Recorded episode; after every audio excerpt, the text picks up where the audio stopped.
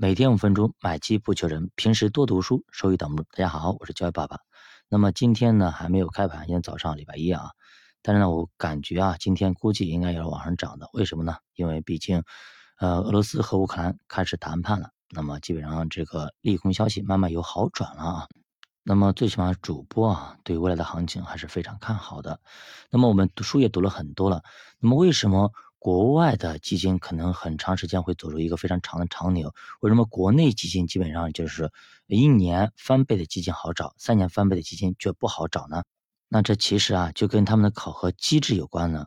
其实国外呢很多时候考核的是五年甚至六年、七年、八年这样的一个考核期，中国的基本上都是一年考核一次，一年考一次，对吧？今年呢，那么明星基金是怎么样子的？可能明年就要垫底了。那不管怎么样，只要他冲上明星基金。他就会拿很多的年终奖，会拿很多钱，规模也会分分分分分分钟可以涨到很大很大。所以说呢，为了短期利益，那么很多人就拼命的去做非常激进的一个动作。今年可能是明星基金，明年直接就砍仓，这也就是倒数第一，对吧？那么其实呢，那么业绩啊，那么评估需要考核合适的频率，选择恰当的业绩指标。如果你考核太短，就会形成咱们 A 股市场的这种明星基金。那么今天明星，明天就是狗熊，对吧？那么股票进行投资，通常要考察长期的业绩表现，而不是短期的。你以短期涨跌来评价表现，会导致人们陷入短期投资导向，从而偏离长期投资的目标。那么这种心理效应啊，也被称为是短视损失厌恶。人们在面对盈利和亏损的心理状态是不一样的。我们曾经说过啊，损失带来的痛苦。那么是盈利带来喜悦的两倍，甚至还要多。那么咱们打个比方啊，如果你掉了一百块钱，对吧？那么这个很很难受的。那么这个时候呢，你需要减两百块钱，才能够弥补啊你那个损失一百块钱的那种痛苦。俗话说，由俭入奢易，由奢入俭难。你过上了好日子，再让你去过那种苦哈哈的日子，很难了已经。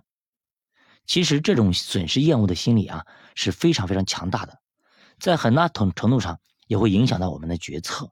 说白了，我们昨天不是说过吗？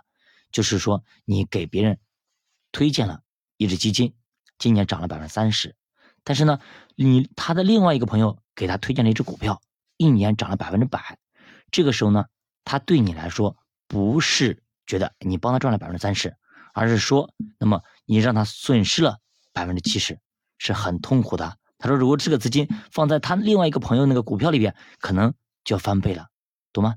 我们知道啊，指数基金长期是上涨的。如果长期持有指数基金，坚持一轮牛熊市下来，最后收益大概率是正的。不过呢，指数基金不是说每天都涨的。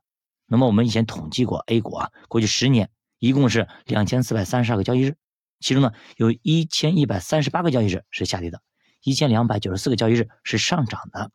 换句话说，任何一天你打开咱们股票行情去看，百分之四十七你看到的是下跌的，百分之五十三看到的是上涨的。虽然说你看我们看似啊上涨的概率可能会高一点，对吧？但是很遗憾，亏损带来的痛苦啊，那么比等量的盈利要高很多很多，也就是说翻两倍。那么这样的算的话，那么百分之四十七乘以二，那也就是百分之九十四。也就是说，在你看来啊，你感觉百分之九十四的时间。股票都是下跌的啊，这个时候你满眼中充满的都是下跌，所以说，假如啊，咱们每天都去看账户的盈亏，即便股票长期是上涨的，那么累积起来的痛苦也是超过喜悦的。当然了，投资者每天去看自己的收益啊，你是自己的权利，你有权利去看。那么，只不过呢，在评估投资表现的时候呢，观察的时间最好要长一点。所以这就是主播为什么说行情一般的情况下最好呢？如果我们做了组合的话，就不要经常去看，看的多动的越多，动的越多错的越多。其实像 A 股啊，它有轮动效应，有周期。那么大小盘轮动，呃，以二零一九年到二零二零年，基本上是大盘表现非常好，大白马是吧？那么二零二一年呢，小盘就表现比较好。那么另外咱们也讲过，价值和成长它也是流动的。比如说二零一六年到一八年。价值风格表现比较好，但是到了二零一九年到二零二零年这一波大行情，那么成长风格表现也非常牛逼。二零二一年呢，又变回了价值风格，对吧？尤其是现在，慢慢的从成长向价值进行转移。那么假设啊，一个价值风格的基金经理只观察半年到一年，可能刚好遇到风格不利，表现就比较差。那就比如刚好是冬天，你观察其实冬天，你这个时候让地里去长西瓜，就很难长出来，对吧？那么基金公司自己也会对基金经理进行考察。那么比较优秀的基金公司啊，它基本上会以三年甚至三年以上来考察基金经理的业绩，有的甚至是五年以上。那么这也就是为什么我们在挑选基金经理的时候，一般呢都要看三年、五年甚至更长的时间的业绩，就是这个道理。